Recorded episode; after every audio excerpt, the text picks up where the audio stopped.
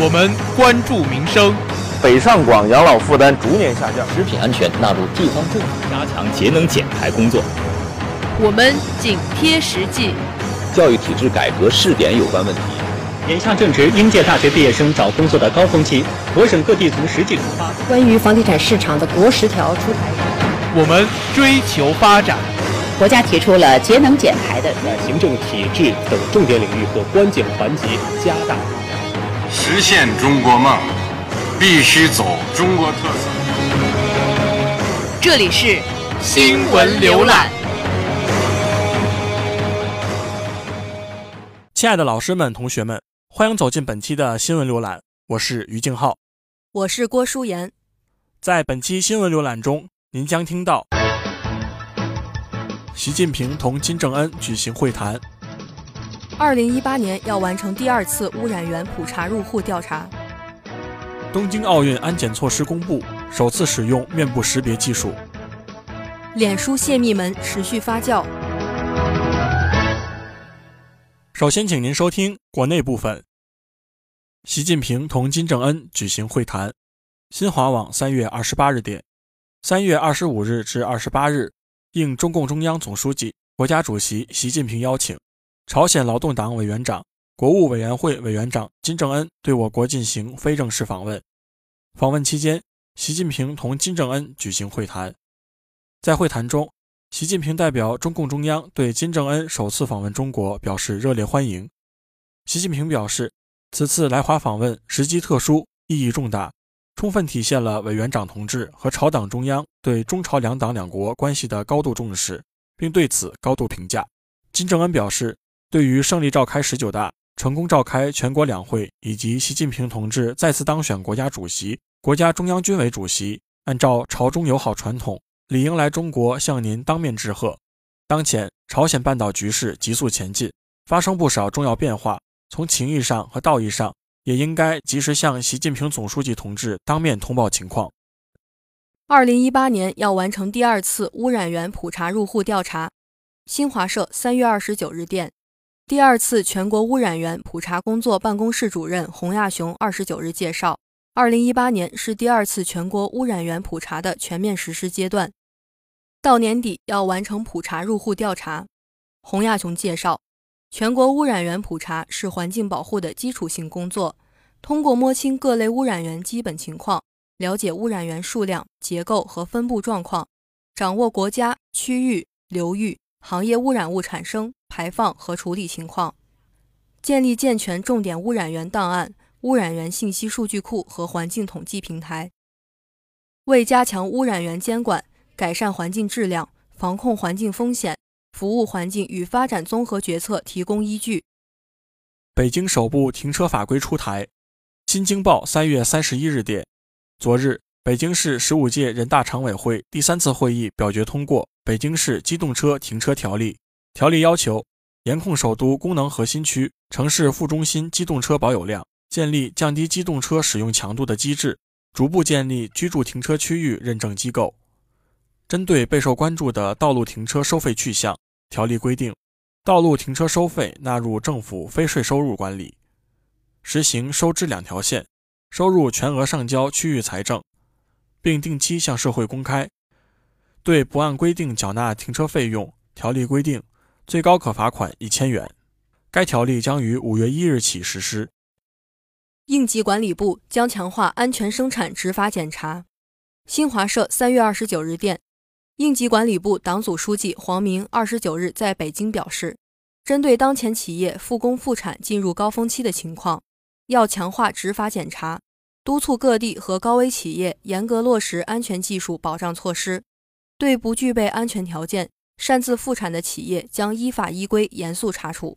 黄明强调，当前正值机构改革关键时期，要强化应急意识，加强应急值班备勤，健全应急机制。完善应急系统，提高应急能力，确保出现突发情况第一时间响应，最快速度出发，有序有力有效应对处置。去年新增减税超三千八百亿元。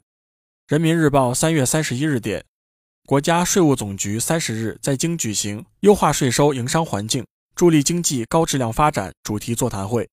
邀请企业界代表共商税收改革发展大计，共谋税收助力企业发展良策，并由此拉开第二十七个全国税收宣传月的序幕。国家税务总局党组书记、局长王军在会上表示，党的十八大以来，税务部门坚持不折不扣贯彻落实各项税收优惠政策，仅二零一七年全年新增减税就超过三千八百亿元。今年政府工作报告和三月二十八日国务院常委会议提出的一系列减税降负措施，聚焦实体经济、高端制造业和现代服务业、小微企业公平待遇，如将百分之十七和百分之十一的增值税税率均下调一个百分点。预计这项改革能够实现的减税规模达两千四百亿元。黄河四月起首次实施流域性禁渔。人民日报三月二十九日电。农业农村部近日发布通告，从四月一日起，在黄河流域实行禁渔期制度。受环境污染、工程建设以及过度捕捞等因素影响，黄河流域水生生物资源衰退严重，一直没有得到有效恢复。黄河禁渔期制度的出台，填补了黄河流域性渔业资源保护重大举措的空白，将对黄河流域水生生物资源养护起到重大推动作用。黄河禁渔期制度规定了禁渔范围为十三条黄河主要支流的干流河段，禁渔时间是从每年的四月一日十二时至六月三十日十二时。禁止作业类型包括了钓具在内的所有捕捞作业和管理要求等。以上是国内部分新闻，稍后请您收听国际部分。闭上双眼，跟随我们的声音。超越视野，感知远方的世界。二十分钟的时间，一周的新闻热点，尽在新闻浏览。以下是国际部分。东京奥运安检措施公布，首次使用面部识别技术。新华网三月二十八日电，日本共同社二十七日发布二零二零年东京奥林匹克运动会和残疾人奥林匹克运动会部分安全检查措施，包括首次使用面部识别技术。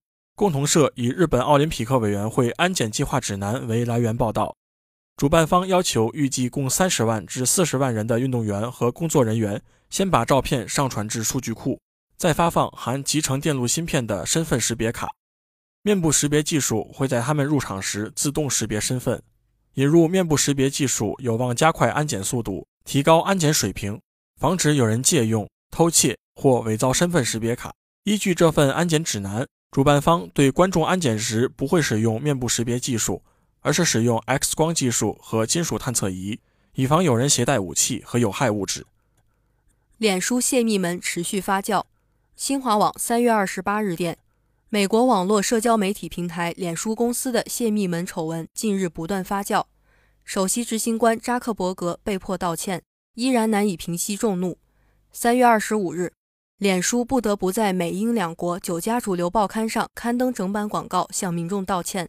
截至二十六日，脸书市值已断崖式下跌百分之二十，九千多亿美元化为泡影。与此同时，众多用户群起责难。卸载脸书行动在互联网上涌动，广告商纷纷离去，多国展开调查。目前，美国和欧洲国家都开始采取行动。二十六日，美国联邦贸易委员会证实已开始有关调查。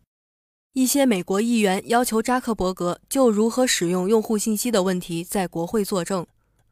韩方称，韩朝决定四月二十七日举行首脑会晤。新华社三月二十九日电。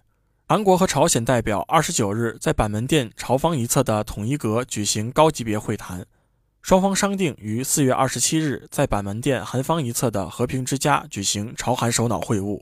据韩国总统府青瓦台当天的消息，韩朝双方还决定于四月四日在板门店就礼宾、警卫、新闻报道等方面进行实务会谈，双方还将对其他具体问题通过文件互换形式继续协商。当天参加高级别会谈的韩方首席代表为统一部长官赵明军，朝方代表团团长为朝鲜祖国和平统一委员会委员长李善权。这将是第三次韩朝首脑会谈。北约驱逐俄外交官，俄罗斯誓言反击。新华社三月二十九日电，北约秘书长严斯·斯托尔滕贝格二十七日宣布，就俄罗斯前特工在英国中毒事件，北约决定把俄驻北约代表团规模削减至二十人。围绕中毒事件，美国等西方国家二十六日至二十七日集体对俄外交官下逐客令，驱逐上百人，以支持英方立场。斯托尔滕贝格表示，北约成员国集体驱逐俄外交官，表明俄方要为他在克里米亚脱离乌克兰、加入俄罗斯之后的举动付出代价。但他称这一决定不改变北约对俄罗斯的政策立场。俄罗斯外交部消息人士二十七日说，俄方肯定会回应北约的举动。俄罗斯坚决否认关联中毒事件。克里姆林宫指认英国组织反俄阵线。俄方呼吁英方分享调查人员收集的毒剂样本，以便联合调查，遭到英方拒绝。萨科齐将因腐败受审，但其坚称清白。新华网三月三十一日电，知情人士二十九日说，法国前总统尼古拉·萨科齐将因涉嫌腐败和以权谋私接受法庭审理。就在一周前，他在另一桩案件中因涉嫌非法收受利比亚提供的政治捐款而受到正式指控。法国司法部门消息人士二十九日告诉法新社记者，法院决定让萨科齐因腐败和以权谋私指控受审，主要涉及欧莱雅集团女继承人莉莉亚娜·贝当古案件。不过，消息人士没有透露具体开庭日期。这是萨科齐近期缠身的又一桩案件。萨科齐二零零七年至二零一二年担任法国总统，二零一二年竞选连任失败后淡出政坛，此后他一直官司缠身。他否认所受全部指控，声称遭到政敌迫害，多次表示要彻底洗刷污名。马蒂斯与特朗普聊用军费修美墨边界隔离墙。新华网三月三十一日电，美国五角大楼二十九日说，国防部长詹姆斯·马蒂斯已经与总统唐纳德·特朗普谈论动用军费修建美国与墨西哥边界隔离墙的可能性。五角大楼首席发言人达纳·怀特在新闻发布会上表示。马蒂斯与特朗普初步交谈，内容关于从国防开支里拿钱修墙这一提议的可能性。怀特没有介绍两人交谈的具体内容，只表示对防长而言，保障美国人的安全与保障国家安全都至关重要。美国国会上周通过1.3万亿美元财政拨款法案，涉及隔离墙的资金仅16亿美元。特朗普打算斥资250亿美元修墙，一度威胁否决。部分原因是没有给够修墙经费。不过，特朗普二十三日签署法案，表示军费开支大涨促使他改变主意。也许你不能眼观六路，但在这里，你可以耳听八方。也许你无法沟通世界，那么。我们为你传递世界的声音。每周一下午，我们相约新闻浏览。以下是一组简讯。新华社三月二十九日电，国家主席习近平在人民大会堂同纳米比亚总统戈根布举行会谈。中国新闻网三月二十八日电，快递业首部行政法规出台。自二零一八年五月一日起实施。人民日报三月二十八日电，中国传染病防控能力领先国际，诞生大批重大科技成果。新华网三月二十九日电，新西兰首届亚洲体育文化节收官。新华网三月二十九日电，俄罗斯终止与乌克兰相互供应武器装备协议。新华网三月三十一日电。以彼之道还施彼身，俄对等驱逐西方外交官。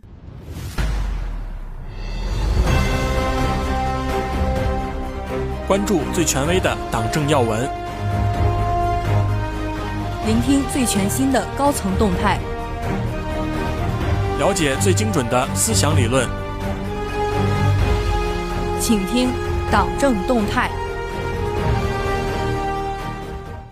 新华社三月二十九日电，政协第十三届全国委员会第三次主席会议二十九日下午在北京举行，全国政协主席汪洋主持并讲话。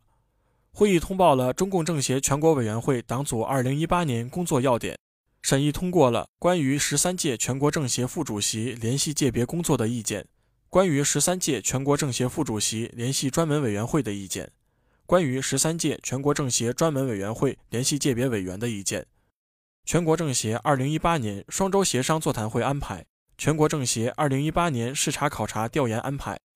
研究通过了全国政协十三届一次会议重点提案题目和督办方式。新华社三月三十日电，中共中央政治局三月三十日召开会议，听取二零一七年省级党委和政府脱贫攻坚工作成效考核情况汇报，对打好脱贫攻坚战提出要求。中共中央总书记习近平主持会议，会议要求。各地区各部门要以习近平新时代中国特色社会主义思想为指导，全面贯彻党的十九大精神，牢固树立四个意识，强化责任担当，坚持目标标准，坚持精准施策，加强扶贫干部培训，坚决查处扶贫领域腐败和作风问题，落实好党中央关于脱贫攻坚各项决策部署，确保到二零二零年现行标准下，农村贫困人口实现脱贫。贫困县全部摘帽，解决区域性整体贫困目标顺利实现。国内国外的新奇事件，最近时下的妙趣新闻，与众不同的新闻事件，吸引眼球的新闻博览。奇闻异事带您走进另类新闻事件。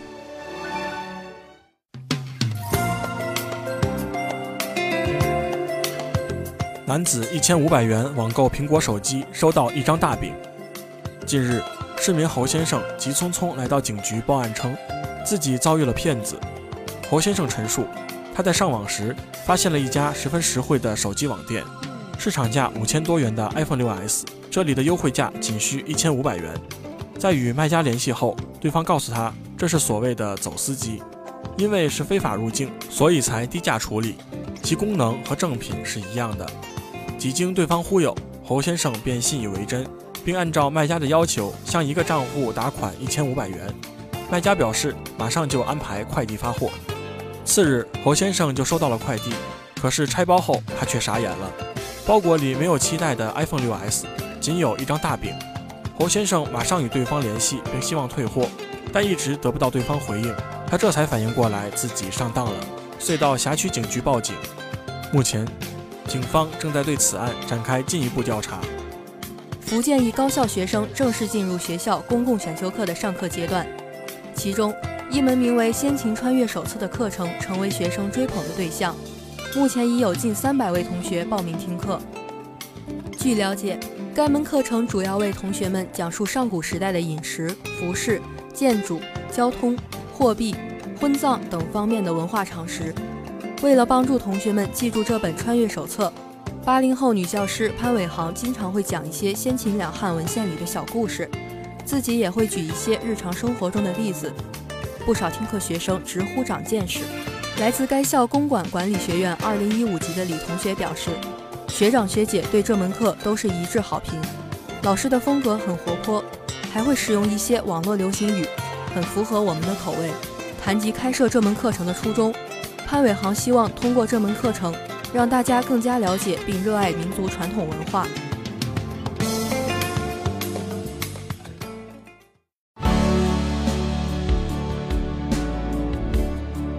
亲爱的老师们、同学们，本期的新闻浏览到这里就全部结束了，衷心感谢您的收听。更多资讯敬请关注江苏大学广播台新浪微博。您也可以关注我们的 QQ 微信公众账号 UJSGBT 查询相关信息，或者下载蜻蜓 FM 同步在线收听我们的节目。您还可以下载网易云音乐，搜索江苏大学广播台进行收听。我们下期节目时间再会，再会。